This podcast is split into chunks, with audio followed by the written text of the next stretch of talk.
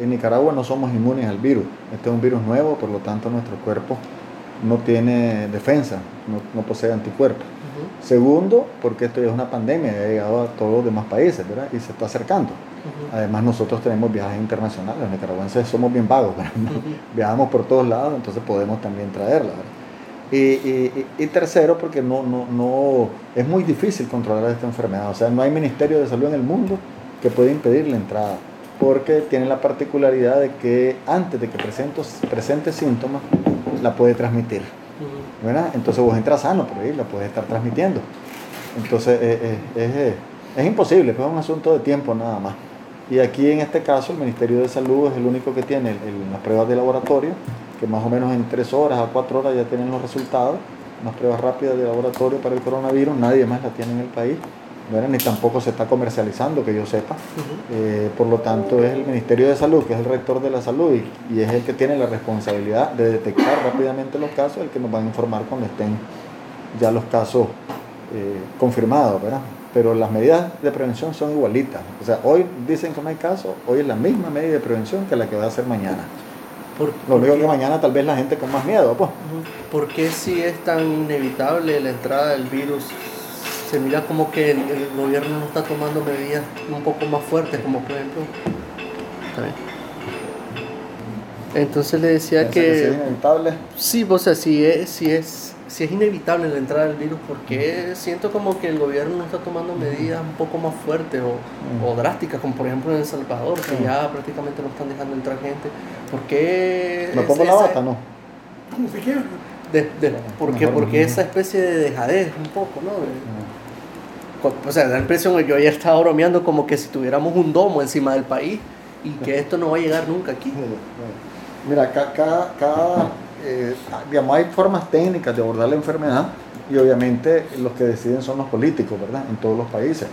El Salvador, por ejemplo, es un país donde eh, hay una decisión técnica, pero esa decisión técnica es, avalada o es empujada por una decisión política.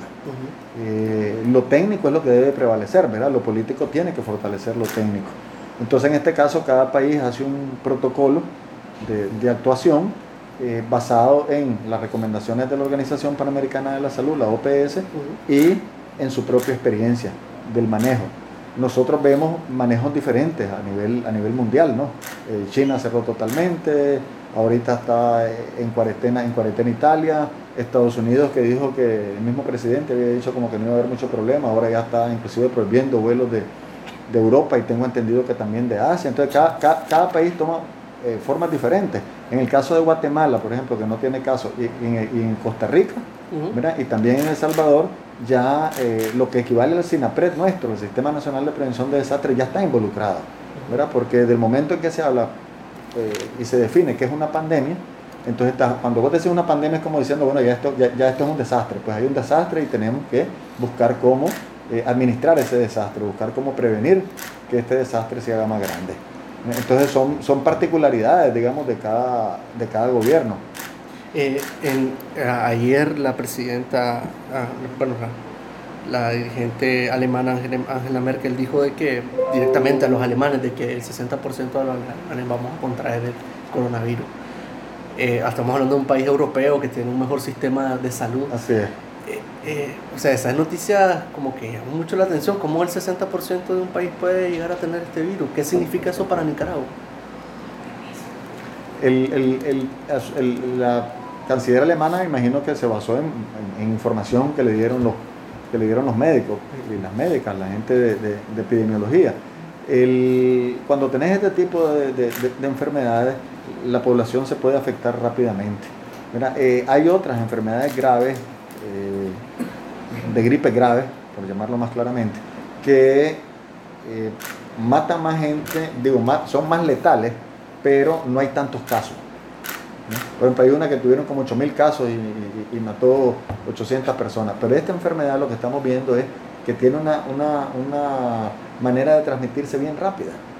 Y, tan, tan, tan rápida es así que por cada caso te puede producir tres. Entonces, si vos querés hacer una proyección ¿verdad? y vas 1, 3, 9, 27, en, el sentido de que no haces absolutamente nada, ¿verdad? que vos dejas que la, la enfermedad evolucione por sí sola, vos te vas a dar cuenta que puede llegar a haber hasta 177 mil casos como mínimo y hasta medio millón de casos de aquí al mes de septiembre. ¿verdad? Eso es si vos no hicieras absolutamente nada. ¿verdad? Pero como vamos a hacerlo, porque la población sabe que se tiene que defender, la población que escucha la información, que lee en los medios, eh, ve los medios sociales, etcétera, y la, y la, misma información que pudiera estar dando el gobierno en algunos lugares, eh, sabe que tiene que eh, lavarse las manos para, con agua y jabón para prevenir la enfermedad. Entonces, si dijéramos de que podés vos con estas medidas de control reducir los casos, sí puedes reducir los casos. ¿verdad? Pudiera reducir los casos, puede que lo reduzcas a la mitad, puede que un poquito más. Entonces, eh, aquí lo fundamental es que eh, esta es una enfermedad que presenta o que produce muchísimos casos y cuando vos tenés más casos, tenés más complicaciones y cuando tenés más complicaciones, tenés más muerte. Entonces, digamos, esta enfermedad le gana, le gana a las otras por efecto de, por efecto de cantidad de casos. Pues. Se, se, habla de que en realidad, o sea, puede, el coronavirus, lo, lo, que se ha visto al menos en experiencia china, es que puede llegar a hacer colapsar los sistemas de salud por la gran cantidad de enfermos. Sí, sí, sí digamos, un, sistema de salud no informa adecuadamente a la población, entonces vos lo que vas a tener es lo siguiente, la población va a caer en pánico o la población va a comenzar a hacer gastos innecesarios. Aquí, por ejemplo, se, se, estuvo comprando mascarilla que la mascarilla no te protege y está afectando el bolsillo del, trabajador. Entonces, eh, las epidemias tenemos que eh, tenerlas eh, presente de que uno tiene que abordarla como en diferentes momentos. Lo primero y lo más importante es la prevención. Siempre se puede prevenir. Y hay que enfocarse en ese, en ese, en ese aspecto de prevención. Y la prevención la haces con educar a la gente, porque la educación, que significa la transformación de tu conocimiento, y permitirme un poquito para atrás, información te da, te da conocimiento pero educación te permite que el conocimiento sea transformado en una acción. En este caso, que vos estés consciente la importancia del lavado de manos, la importancia de no tocarte la cara, la importancia de eh, estar retirado eh, por lo menos un metro de la gente, o lo que decimos cuando uno se pone en fila, que estés a un brazo a un brazo de distancia, en este caso tiene que ser a brazo y medio de distancia de la gente para evitar, de la gente que esté enferma para evitar eh, la enfermedad. Entonces la, educación te permite transformar y además que no vayas a estar discriminando a la gente porque con discriminación no se controla una enfermedad, que no vayas a echarle la culpa a la gente porque con eso tampoco controlas una enfermedad y que eh, seamos responsables nosotros de cuidar nuestra propia salud, la salud de nuestra familia y la salud de la comunidad, porque con solo que hablemos con tu vecino de lo que has aprendido, de las vías de transmisión de esta enfermedad, que es por vía respiratoria, y que se transmite cuando estás a menos de un metro de distancia si la persona está enferma o eh, si te lavas las manos con frecuencia por las gotitas que caen en los, en los objetos, ¿verdad? Que luego al tocar, al tocar ese, ese virus que está ahí eh, en ese momento, luego vos podés tocarte los ojos, la boca y la cara y entonces se va, se va a producir la enfermedad. Entonces en ese sentido, eh, la información, la, educación, perdón, en, en salud nos ayuda a que eh, nosotros mismos seamos eh, actores ¿verdad? del cambio. Eh, la, la, población aquí en Nicaragua tiene mucha experiencia, ¿verdad? nos gusta hablar además, y, y hay mucha comunicación, sobre todo en en, los, barrios, en las comunidades, en los lugares digamos, que, son menos, que tienen menos recursos económicos, que son los, los más desprotegidos, ¿verdad? porque no tienen agua todo el tiempo, no tienen jabón todo el tiempo, entonces ahí es importante que cada quien que maneje el tema hable con sus vecinos, ¿verdad? Porque imagínate que ah, tengo una persona eh, eh, gripe, que cualquiera la puede tener en un barrio y que el barrio ahora comience a, a, decir que se tiene coronavirus y entonces que todo el mundo le caiga encima, le tiren piedra. O sea, puede pasar cualquier cosa, pues tenemos que prever que ese tipo de situaciones no pasen. Eh, doctor, siendo, siendo realistas y viendo de que hay, hay casos en Costa Rica y en Honduras que son los vecinos próximos, ¿cree que la, enfermedad ya está en Nicaragua? La enfermedad puede estar en Nicaragua perfectamente. Lo que pasa es que la enfermedad tiene como varias formas de comportamiento. Una es eh, una gripe leve, otra es una gripe moderada y otra una gripe grave. Entonces, suponete que yo tuve gripe, ¿verdad? O que yo ando con gripe, pues. Y, eh, y, a mí, yo estoy acostumbrado a que me gripe, digamos, y entonces no es una gripe muy fuerte, no siento que me falte la respiración ni nada, yo no voy a ir a buscar un médico, no voy a ir a una unidad de salud. Entonces, ese caso no lo registras, si no llega a la unidad de salud, no lo vas a registrar. Por otro lado, si llega a la unidad de salud, pero tampoco tiene la sintomatología que le falta el aire, tampoco se lo van a, se lo van a, a, a, a, referir para que le hagan el examen, me explico, porque los exámenes no creo que haya mucho, ¿verdad? Pero, pero el, el, tener que ser como dirigírselo al que realmente necesite el examen. Entonces es posible que el coronavirus, el nuevo coronavirus, ¿verdad? Porque otros coronavirus ya han estado aquí, pero este nuevo coronavirus es posible que esté en el país, pues. Eh, pero eso no quita de que tengamos que tomar las medidas de prevención. O sea, no es que porque mañana el MINSA diga, eh, ya tenemos el primer caso, ahora vamos a correr a lavarnos las manos. Tenemos que lavarnos las manos antes, ¿verdad? Porque ya sabemos que los casos van a venir, pues no podemos estar con aquel cuento de que ahí viene el lobo, viene el lobo y no nos corremos. O sea, hay que correrse con suficiente antelación para que no nos alcance el lobo. En este caso, las medidas de prevención tienen que ser lo fundamental. Hace un momento mencionaba lo de no discriminar tenemos un sistema de salud que, o sea, en el contexto de las protestas de 2018, eh, diferentes organismos de derechos humanos ah, se han pronunciado al respecto de que ha negado la atención médica a ciertas personas, por ejemplo, las personas que andaban protestando. ¿Cree que, que, que, esto es, es sano o es, o es algo o es algo que se, se, contribuya a dar un poco de seguridad a la gente? Es una obligación del Ministerio de Salud y del gobierno atender a cualquiera, independientemente de su ideología, independientemente de su partido político, sus creencias religiosas o raza, ¿verdad? o lengua. Eh, en este caso, eh, tiene derecho cualquier ciudadano a ir a una unidad pública a que lo atiendan, ese ciudadano tiene que ser atendido. Si vos no atendes a ese ciudadano y es un coronavirus, y no lo controla, esa persona te va a producir tres más y esos tres te van a producir tres más cada uno. Entonces no, no pudieras controlar la, la, la, pandemia. Para poder controlar la pandemia tenés que necesariamente atender a los casos. Si no, esto se diseminaría grandemente en nuestro país. Y recordar que ya se demostró, y por eso en parte ya se declaró pandemia, que esta es una enfermedad que tiene una afectación económica importante. La bolsa de valores bajó, eh, muchas empresas han tenido que, disminuir sus gastos. Hay empresas que han quebrado inclusive y nosotros somos el segundo país más pobre de América Latina. Entonces las enfermedades producen un daño enorme porque te causan muerte o porque perdés días de trabajo. Imagínate una persona que pierda eh, una semana, una semana de, de, trabajo, una semana, una semana laboral, el salario mínimo, si no me equivoco, cuenta como por 200 dólares. ¿verdad? Como 6 mil córdobas por ahí. Entonces estás hablando, estás hablando eh, que son 200 córdobas diarios, ¿verdad? Entonces sacar la cuenta, en, en, 7 días son 1.400 córdobas que la persona dejó de percibir más los gastos de su bolsillo que va a tener porque va a tener que comprar algún medicamento para quitarse la fiebre, el dolor, ¿verdad? Con el peligro de que una segunda persona se enferme en esa casa y a lo mejor esas son las únicas dos personas que, que, están poniendo ingresos. Entonces tiene también un impacto económico importante que hay que preverlo tiene un impacto económico social por, el temor de la gente, ¿verdad? Y tiene, y tiene eh, eh, un, impacto grandísimo en la economía porque, eh, o sea, no es que la gente va a venir a Nicaragua porque ahorita no hay caso, o sea, la gente ya no va a seguir viajando, o sea, el turismo si ya se había bajado, se va a bajar mucho más. Entonces tenemos que prever que va a haber más problemas que los que, ya, que los que ya nosotros tenemos, pues, y como somos el segundo país más pobre de América Latina, somos vulnerables. Esto, si lo reflejas a nivel de familia, los que tenemos más recursos, siempre nos podemos defender. Pero los que tienen menos recursos, que son la mayoría de la población, eso tiene más dificultades.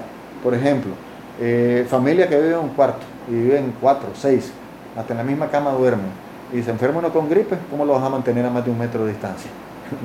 no hay espacio, ¿me entiendes? En cambio, en mi casa te paso al otro cuarto y, y, resuelto el problema.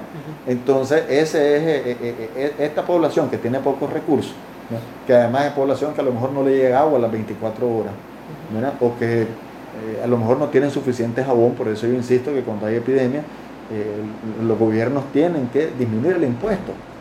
en este caso, lo que necesita la gente, si necesita jabón, el jabón tengo entendido que paga entre un 10 a 20% de impuesto, debería bajarse ese impuesto para que sea más barato y la gente tenga más acceso al agua y el jabón, que es lo que nos tenemos que preocupar, más que por el alcohol gel.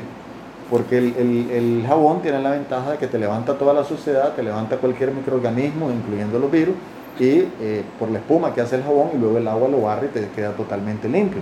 El alcohol gel eh, te, congela los microorganismos, incluyendo el virus, pero ahí queda.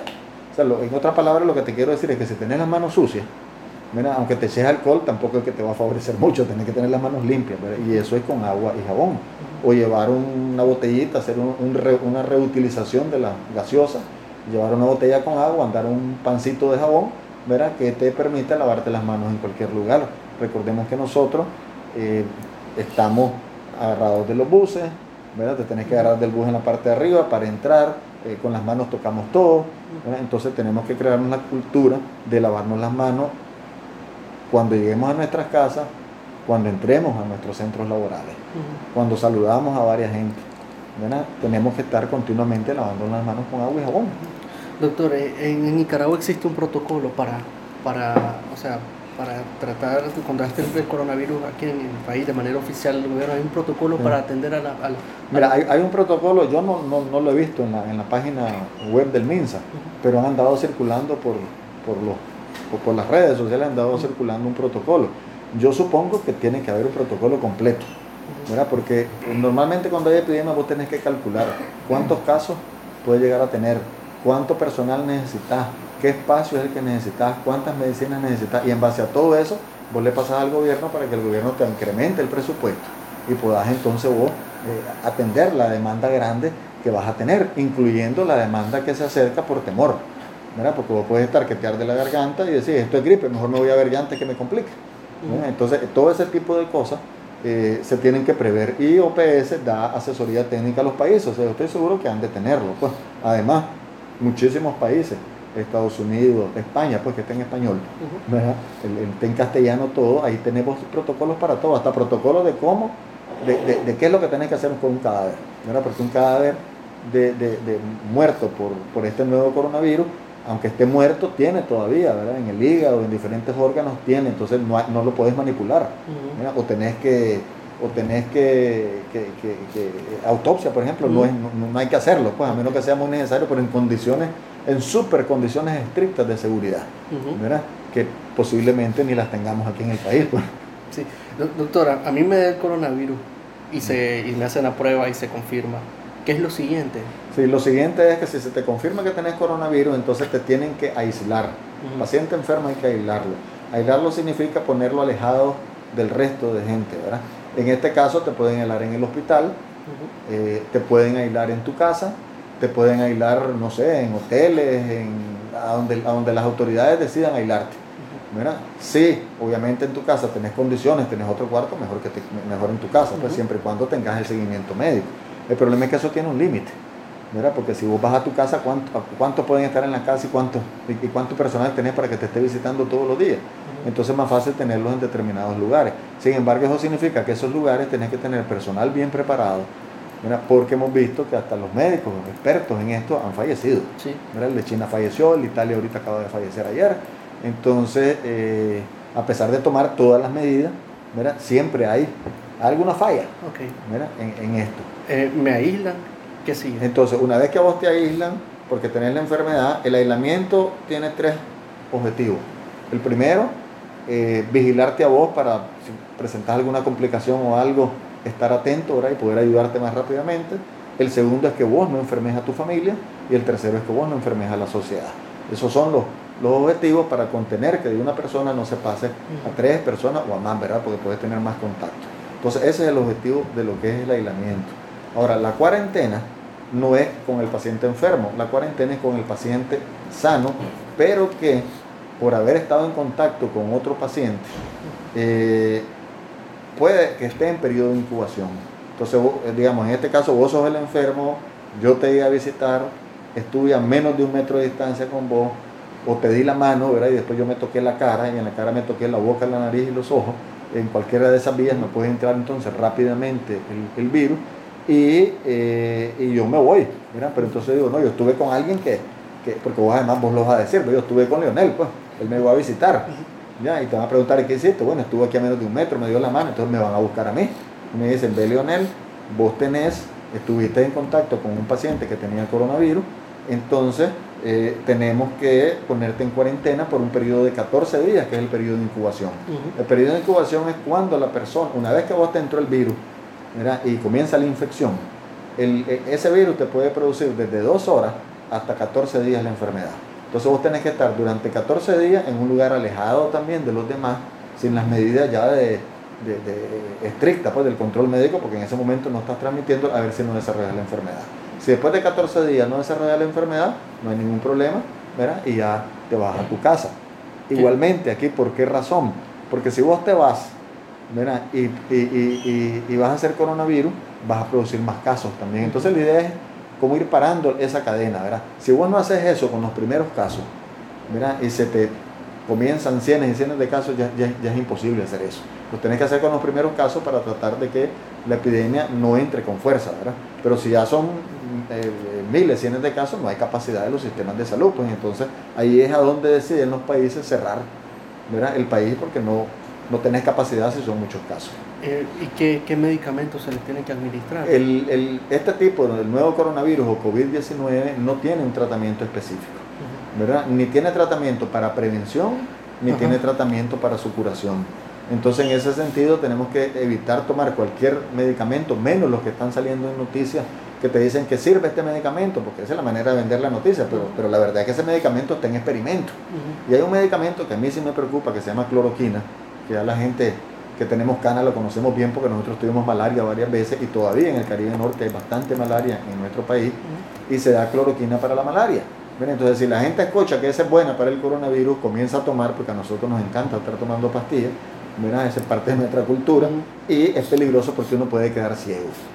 Entonces, ni se les ocurra, si no es orientado por un médico, ni se les ocurra tomar eh, eh, la cloroquina porque se van a quedar ciegos. Doctor, esto parece entonces que es una enfermedad en la que uno se, o sea, se, se, se vence la enfermedad a punta de resistencia. Exactamente, tu cuerpo está combatiendo, como es un, como es un virus nuevo, no lo conoces, eh, va a depender de tu, de, tu, de tu fortaleza y de tu capacidad. Ahora, esa capacidad, ¿cómo la mantenés fuerte? Digamos, uno, disminuir el estrés. El estrés disminuye la defensa, por lo tanto, hay que, no hay que mantenerse estresado, hay que controlar el estrés, relajarse, hacer ejercicio. Ese es uno. Dos, hay que comer saludable, balanceado, lo que significa que dividas el plato en cuatro, en cuatro porciones, que le hagas una cruz, en uno están los granos, en otro están los vegetales, en otro están las frutas, hay que comer fruta. Y, eh, y, luego, y luego en el otro están los granos, la fruta, eh, los vegetales y la proteína. Eh, luego tenés que comer poca sal, muy poca azúcar, esa es la segunda manera de mantener tu, tu resistencia, disminuir estrés, comer saludable y balanceado y la tercera es hacer ejercicio, porque el ejercicio te aumenta la defensa y te disminuye el estrés. esas son las únicas tres maneras. Eso de que tomes que esto te va a subir la defensa, que esto, que el otro, que tomes zinc, que tomes todo eso son parte, digamos, de la desinformación actual, actual que existe. Y eh, el tratamiento, ¿cómo se da? En base a las complicaciones, en base a, lo que vos tengas. Si tenés fiebre, para la fiebre. Si tenés... Eh, eh, si está trancado en la nariz, la nariz obstruida, entonces gotas nasales. Si tenés ardor en la garganta, pues hacer gárgaras con agua tibia, ¿verdad? Si, si eh, te, complicas ya, entonces ya habría que ver si tu complicación, ¿verdad? Eh, hizo que esta infección viral se, se, juntara a una bacteria que tenías en el pulmón o el mismo virus te puede dar, ¿verdad? una neumonía. Entonces te complicas con una neumonía, se te dificulta respirar y si no logras pasar ese, ese puente, eh, puedes fallecer.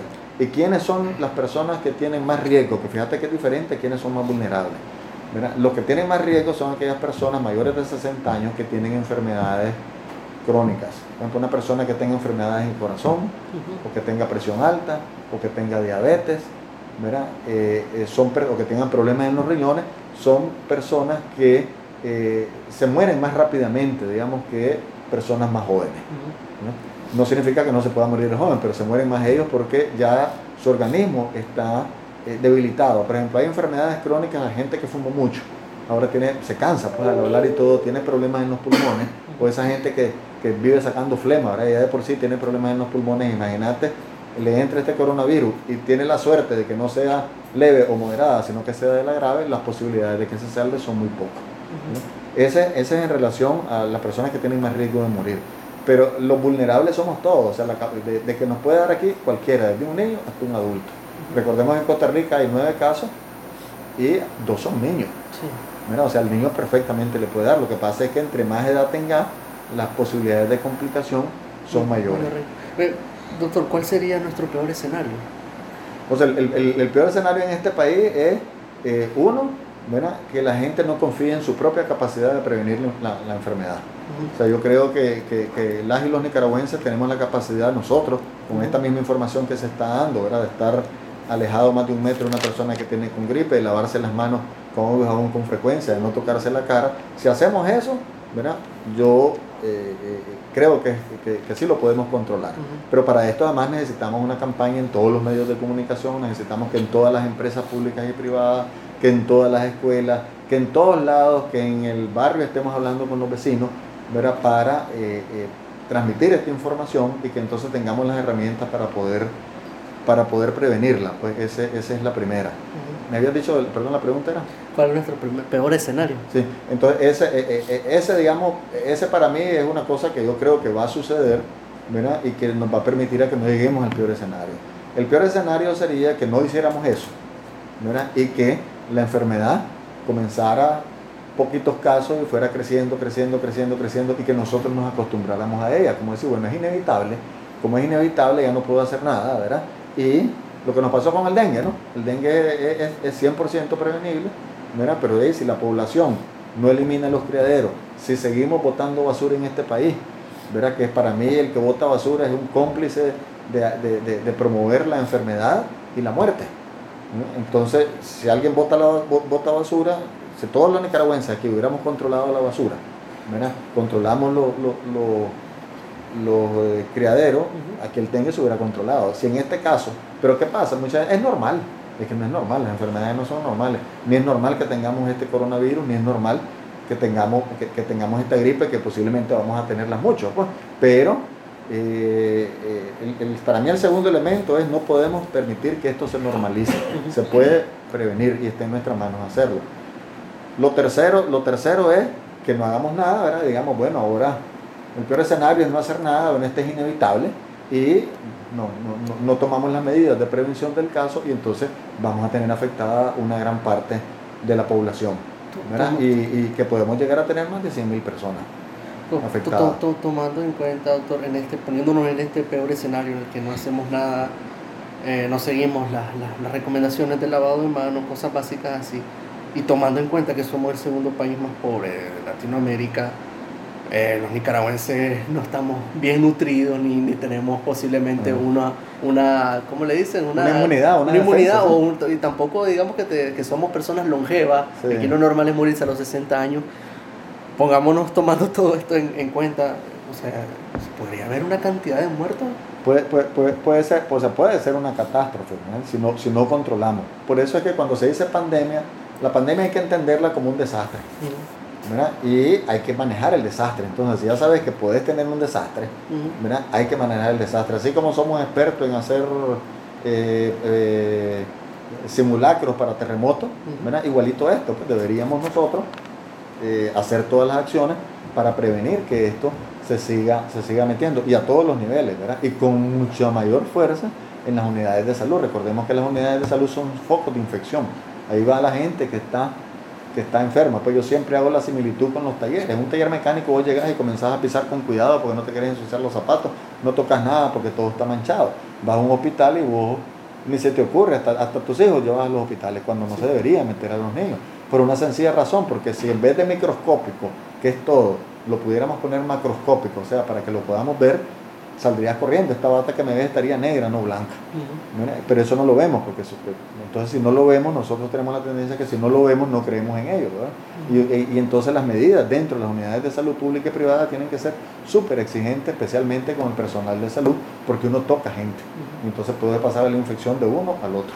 Sí, dice que el coronavirus podría ser una catástrofe en el peor escenario ¿En qué? ¿Cómo se traduciría?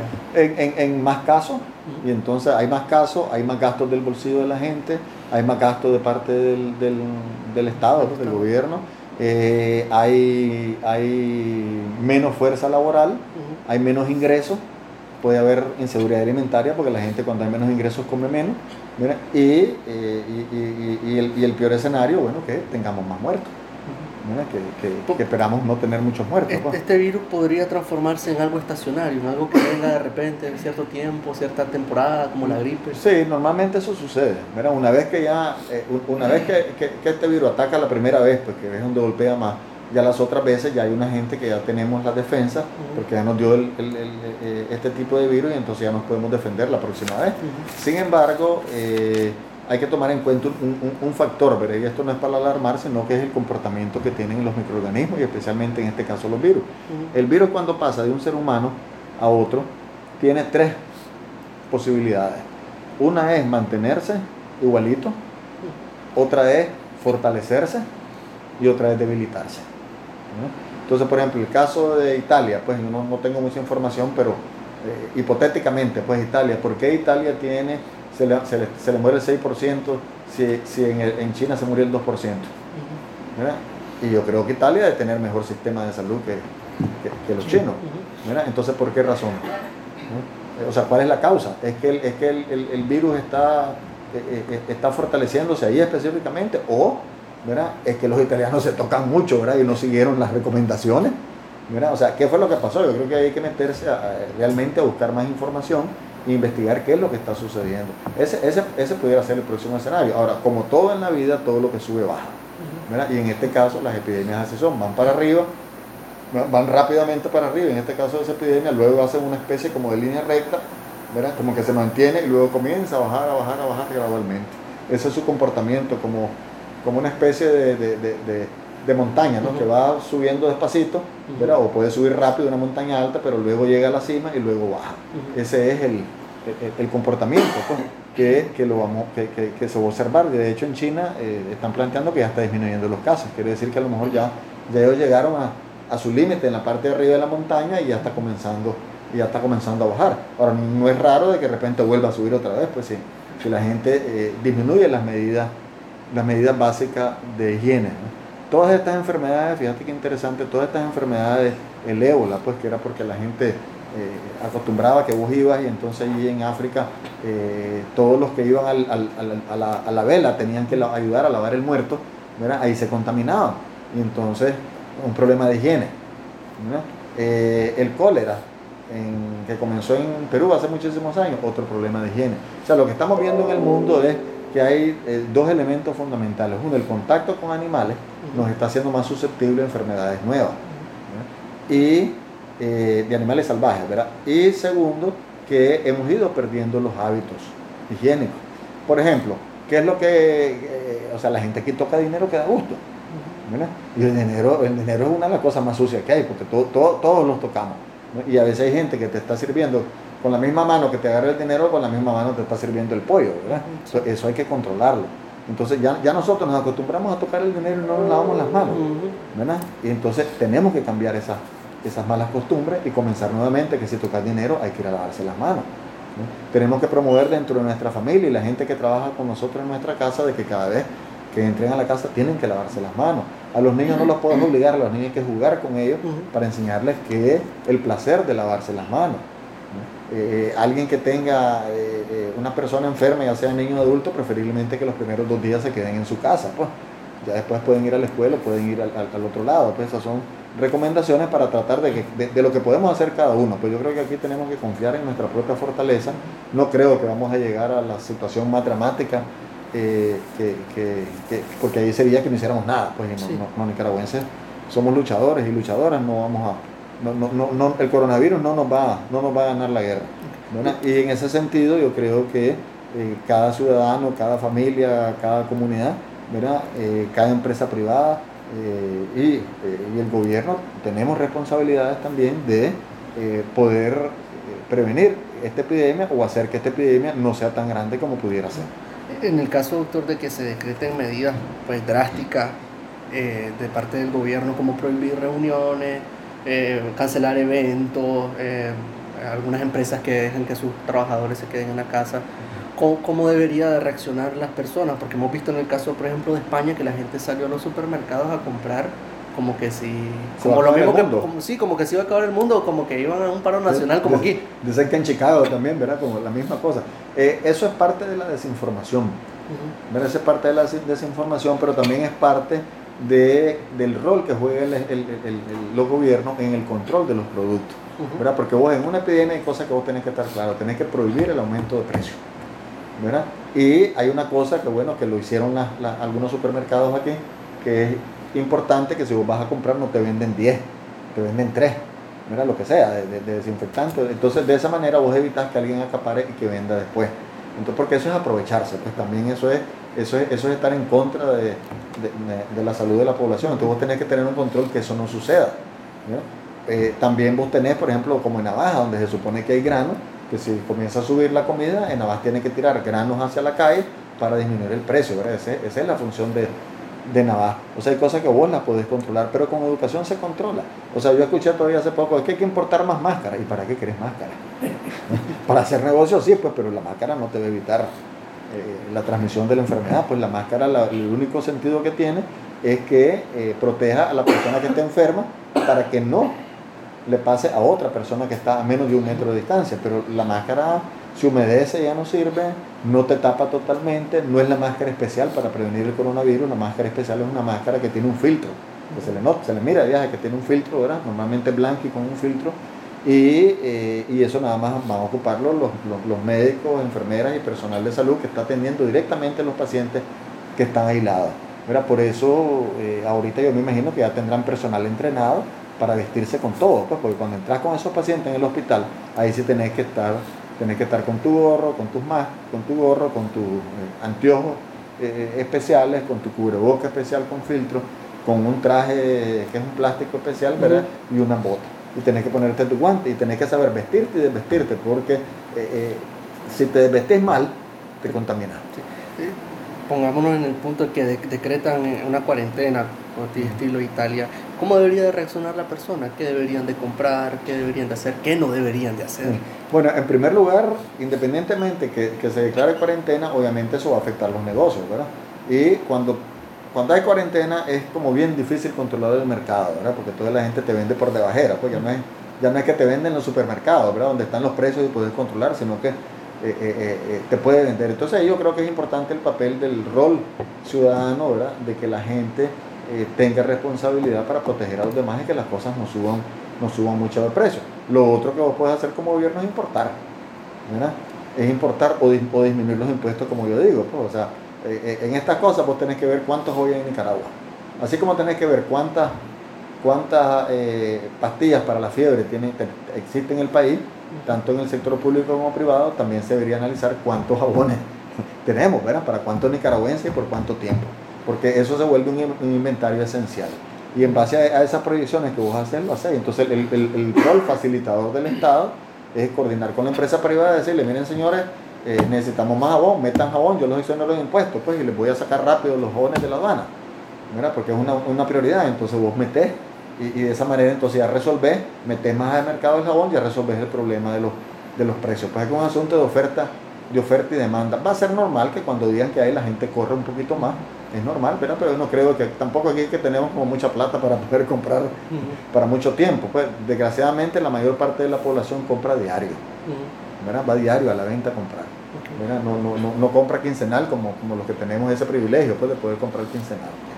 Doctor, viendo, yo, yo he seguido de cerca un caso de un periodista español que fue a un partido de fútbol a Italia, se infectó y él en, en Twitter, en su cuenta de Twitter, ha ido el día a día y ya va para los 20 días y, en los últimos 5 días él ha puesto una serie de tweets de que hoy me hicieron una prueba, salí positivo, mañana me van a hacer otra, le hacen otra el siguiente día, dice que ya no tiene síntomas, pero sigue saliendo positivo, ya va para los 20 días, él dice que se siente bien, pero que la prueba sigue saliendo positivo. Y, y es uno, uno, de los primeros casos, él está, mm. o sea, tiene la atención, mm. de las mejores atenciones.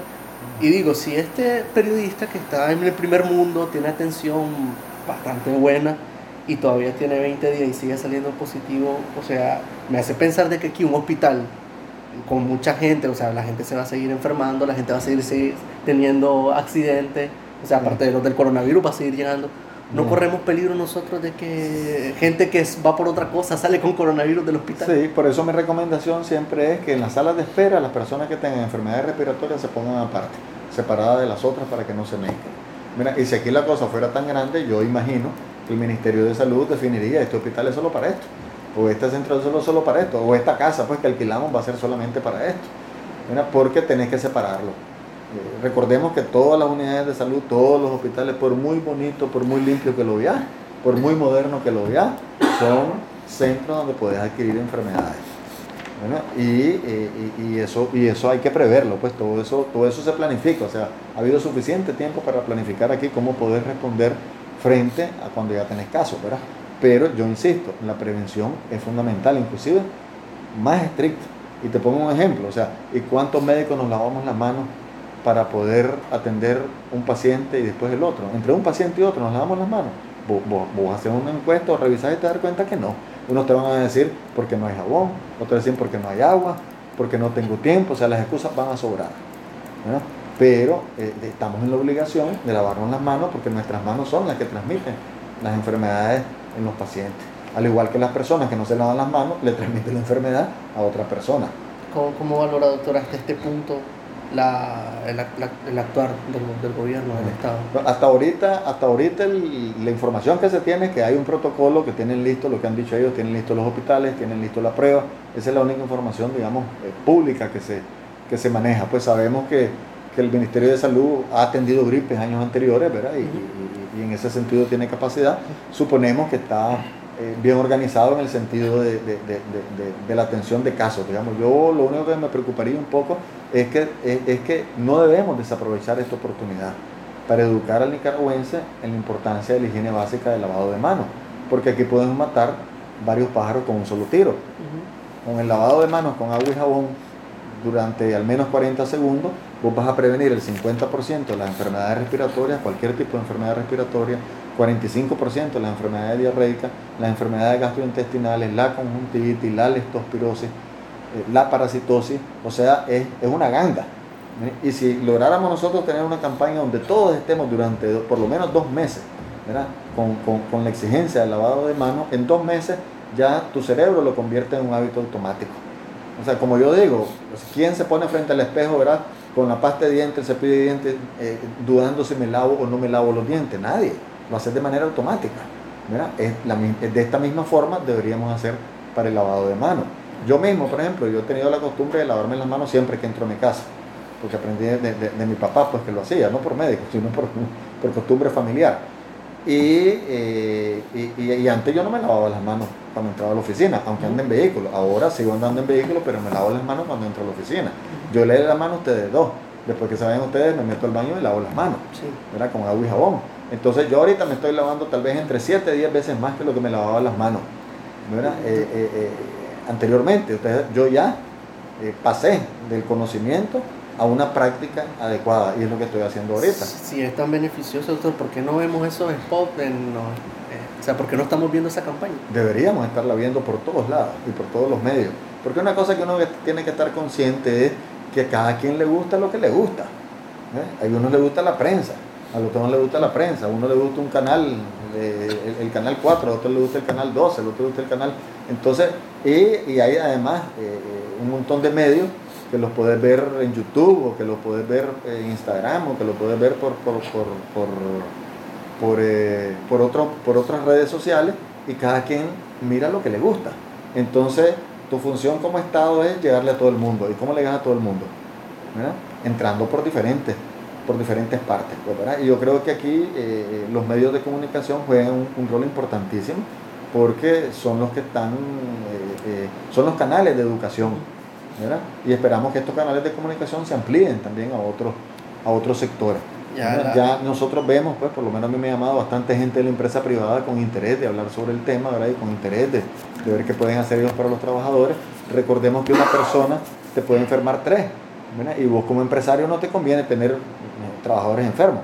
Mejor que se quede en la casa, ¿verdad? Pero que no venga aquí a transmitirnos el resto de enfermedades. Ser obsesivo con el lavado de manos, la mayoría de los trabajadores aquí van en bus. Y el bus, decime cuánta gente pasa ahí. Entonces los transportistas tienen que tener conciencia en que sus buses tienen que limpiarlo diario. Y si pueden limpiarlo a, medios tiempos también, ¿verdad? El mismo muchacho ese que cuida con estar limpiando con, desinfectantes el bus y estar insistiendo en eso, ¿verdad? Porque si no, entonces, ¿de qué sirve?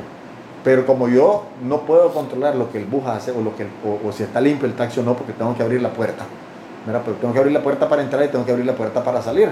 Mira, suponete que no toque nada, pero por lo menos esas dos cosas las toco. Pero si ese, ese taxi no está limpio, mira, que yo no tengo la costumbre de lavarme las manos, ya me enredé. Por eso es que uno se tiene que defender solito y cambiar la costumbre y lavarse las manos con la mayor frecuencia posible con agua y jabón durante más de 40 segundos. Okay.